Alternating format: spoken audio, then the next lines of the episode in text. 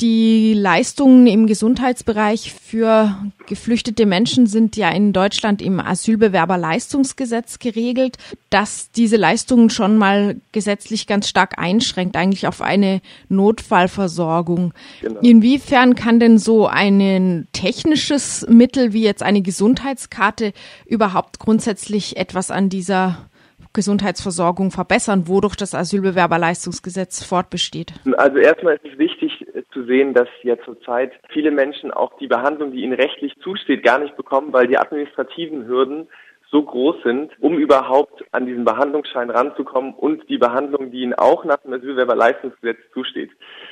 Äh, darüber hinaus ist es aber auch so, dass es aber auch Studien gibt, die sagen, dass die Kosten, die dadurch entstehen, dass überhaupt diese Leistungen so eingeschränkt werden, im Endeffekt zu Mehrkosten führen, weil die Krankheiten durch ähm, eine schlechte Behandlung schlimmer werden und chronifizieren und im Nachhinein die Menschen natürlich noch mehr plagen und auch die Behandlung mehr kostet. Deswegen sind wir auch langfristig auf jeden Fall für die Einführung von den, den normalen Gesundheitsversorgung, auch für Asylbewerberinnen. Und inwiefern könnte die Gesundheitskarte jetzt schon zumindest ein erster kleiner Schritt sein in Richtung einer besseren Versorgung? Wie gesagt, immer vor dem Hintergrund, dass bisher das Asylbewerberleistungsgesetz noch besteht? Genau, also zurzeit muss man sich das so vorstellen, wenn ein Asylbewerber oder eine Asylbewerberin krank ist und denkt, sie muss zum Arzt, dann muss sie zuerst zum Sozialamt gehen und da so einen Krankenschein beantragen. Und dann sitzt da im Endeffekt jemand, der Krankheit und äh, Gesundheit nur aus seiner eigenen Erfahrungswelt kennt, eine bearbeitende Person dieser Behörde und muss dann darüber entscheiden, ob diese Person krank ist oder nicht. Und somit gab es mehrere Fälle, in denen Menschen, die eine Behandlung benötigt hätten, auch dringend, diese verweigert wurde, weil Menschen, die kein medizinisches Grundwissen haben, darüber entscheiden mussten, ob diese Behandlung notwendig ist oder nicht. Und das würde nun mal auf jeden Fall wegfallen, weil die Personen selber entscheiden können, wann sie überhaupt zum Arzt gehen wollen. Also mit einer Gesundheitskarte können erkrankte Flüchtlinge dann einfach direkt zum Arzt gehen und der entscheidet dann, ob es sich um einen Notfall handelt oder nicht oder wie geht's dann weiter? Genau.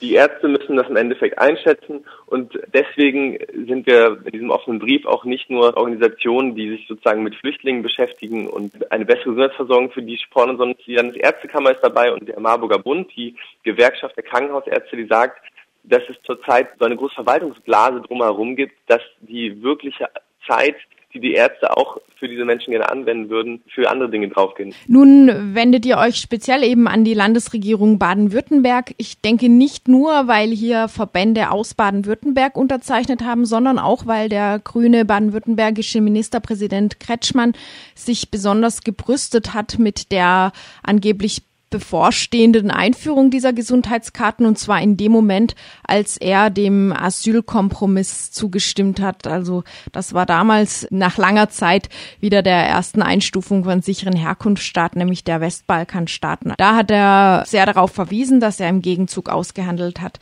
dass diese Gesundheitskarte eingeführt wird und damit große Verbesserungen erzielt würden. Das ist immer noch nicht geschehen. Mit welcher Begründung? Das ist eine Sache, die ich ganz schwer einschätzen kann. Wir haben versucht, auch von Seiten der Mediennetze äh, hier in Baden-Württemberg den Prozess zu verfolgen und haben immer weiter auch unsere Landtagsabgeordneten äh, angeschrieben und gefragt und auch bei öffentlichen Veranstaltungen gefragt, wie sieht's denn jetzt damit aus? Es wurden uns gegenüber immer wieder Gründe vorgeschoben, wie das Gesetz sei vom Bund nicht durch oder rechtlichen Grundlagen sei noch nicht geschaffen worden. Ich kann das ganz schwer einschätzen, was da im Hintergrund überhaupt der Grund ist, warum wir immer noch nicht so weit sind.